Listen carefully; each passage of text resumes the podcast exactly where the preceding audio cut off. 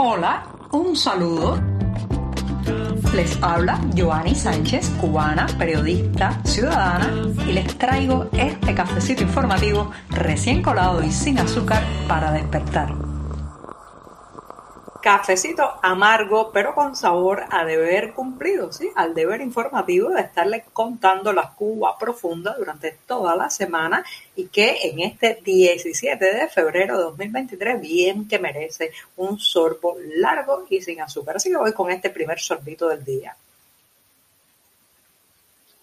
Después de este cafecito informativo les cuento que ayer los clientes del monopolio estatal de telecomunicaciones, entidad tristemente célebre entre los cubanos, conocida por sus islas de Texas, vieron cómo a partir de las 7 de la tarde, quizás un poco antes, empezaron a desconectarse de Internet los celulares cubanos. Esto fue un problema que afectó a toda la isla, incluso a la medianoche todavía había clientes de Texas que no lograban ni conectarse a internet ni hacer llamadas a los móviles, simplemente murieron. Según esta entidad, pues ha habido fallas, no explican muy bien qué es lo que ocurre, pero algunos indicios pues señalan a que todo ocurrió cuando una multitud se lanzó de manera digamos, eh, histérica y apasionada a las afueras de un hotel en La Habana Vieja, en la zona del Paseo del Prado porque allí un rapero estadounidense conocido como Tekashi pues estaba lanzando dólares desde el balcón a la calle y bueno pues esto provocó la histeria colectiva, el deseo de hacerse con algún billetico verde. La seguridad del Estado a través de ciertas plataformas anónimas ha difundido que no, que no se trataba de este rapero, que eran unos estafadores que intentaron hacer lo mismo eh, pues aprovechando eh, la estancia en la isla como turista del músico estadounidense. Todavía no se sabe, pero lo que sí es cierto y confirmado, señoras y señores, es que la internet se cayó. ¿Por qué pasó esto? Ustedes pensarán que soy muy paranoica en mezclar ambas situaciones, pero créanme, créanme que están indisolublemente vinculadas. ¿Por qué? Porque simplemente las imágenes empezaron a correr rápidamente, de manera viral por las redes sociales. Se veía decenas de eh, habaneros, de residentes en La Habana, acercándose a un punto neurálgico, toda esa zona que tiene que ver con el Paseo del Prado, el Capitolio, la zona alrededor del Parque Central, es sumamente supervisada, controlada por el significado que tiene y por la capacidad de eh, confluencia de población que puede llegar a esa parte de la ciudad de las entrecalles. Recuerden que muy cerca está el municipio Centro Habana, que es uno de los más poblados de la capital cubana. Bueno, pues entonces, en la medida que se empezaron a difundir estas imágenes, parece ser que el oficialismo entró en pánico y recordó lo ocurrido el 11 de julio de 2021, cuando las primeras filmaciones desde San Antonio de los Baños, en la provincia de Artemisa, empezaron a llegar a las redes sociales y eso provocó también un efecto de eco, un efecto, digamos, de simpatía, de intento de remedar lo que estaban haciendo los residentes en San Antonio de los Baños y la protesta popular, conocida por su eh, eh, etiqueta del 11J, se extendió a más de 40 puntos en la isla. Bueno, pues quizás pensaron que con este eh, rapero lanzando dólares la aglomeración de personas iba a derivar en algo similar. Lo cierto es que esto revela algo que ya sabíamos, la estrategia del régimen de cortar de manera inclemente, sin explicaciones y sin deberse a sus clientes, la conexión a Internet ante la mínima sospecha de que puede estar ocurriendo una revuelta popular o una manifestación en las calles cubanas. La indemnización, la explicación, la justificación, las disculpas nunca las vamos a escuchar porque simplemente al ser a Texas un monopolio estatal y no tener nosotros ninguna otra opción como clientes, bueno, pues hace y deshace a su antojo. Pero también dejen claro el nerviosismo, el nerviosismo que hay por ahí arriba ante cualquier hecho que lance a cubanos a las calles. Si eres de los que te gusta estar bien informado, síguenos en 14ymedio.com. También estamos en Facebook, Twitter, Instagram y en tu WhatsApp con este cafecito informativo.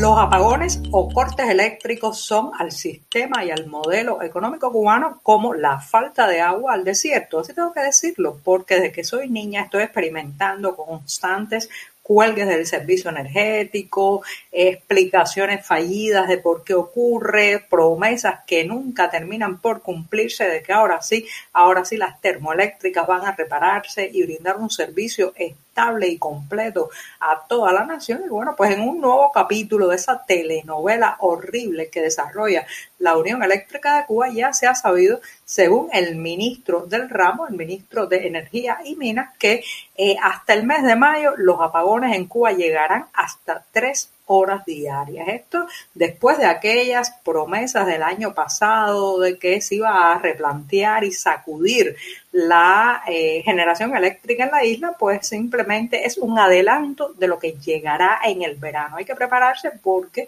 si ahora que todavía las temperaturas son algo frescas, que todavía la demanda eh, de energía en la zona residencial no se ha disparado por la llegada del verano, imagínense ustedes cuando estemos en julio y agosto. Esto hay que esperar que se va, eh, pues lamentablemente, empeorando porque las soluciones hasta ahora son simplemente curitas tiritas en un gran problema. El gran problema es simplemente el monopolio estatal, la centralización, el verticalismo que ha acabado con la, eh, digamos, generación eléctrica en la isla.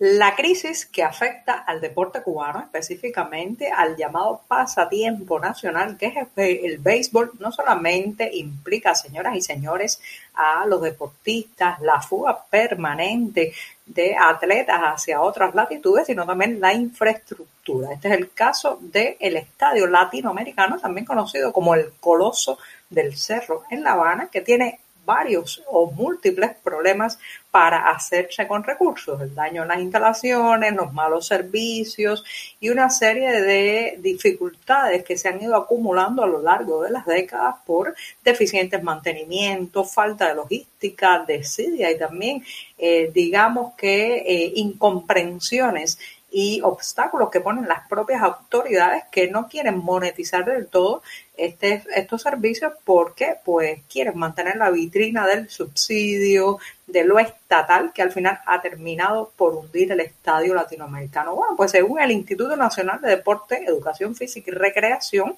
conocido por sus siglas INDER y que como saben es un monopolio estatal que controla el deporte en la isla, pues hay que buscar nuevas formas de gestión económica a implementar en el Coloso del Cerro y eh, el espacio en cuestión deberá generar al menos el 30% de su presupuesto. El resto, el 70% restante, sí lo podrá aportar el organismo deportivo o al menos eso dice, señoras y señores para que el estadio latinoamericano genere esa cantidad de dinero, los cambios tendrían que ser tan profundos que van desde la mentalidad hasta la higiene, porque es un sitio deplorable, un sitio marcado por la ineficiencia, por el abandono y también por la caída en picada del entusiasmo de los fanáticos del béisbol. Vamos a ver si lo puede lograr, pero lo dudo porque al estadio latinoamericano le pasa lo que le está ocurriendo a toda Cuba, que ya no da más, se cae a pedazos por la disfuncionalidad, la ineficiencia y la incapacidad de este sistema político-económico de adaptarse a la realidad. Otra vez hay un ponche en este juego y el ponchado ha sido el coloso del cerro.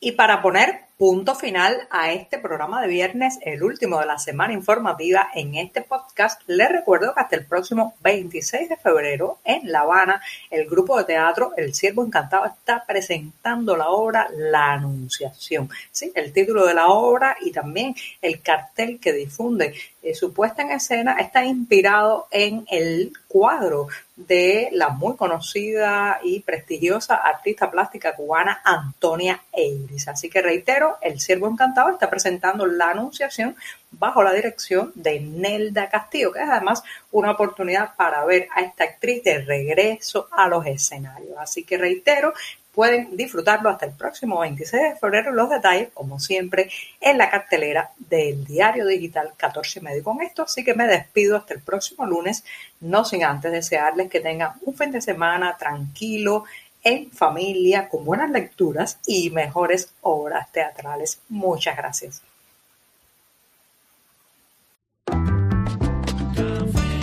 Por hoy es todo. Te espero el lunes a la misma hora. Síguenos en 14medio.com. También estamos en Facebook, Twitter, Instagram y en tu WhatsApp. No olvides, claro está, compartir nuestro cafecito informativo con tus amigos. Muchas gracias.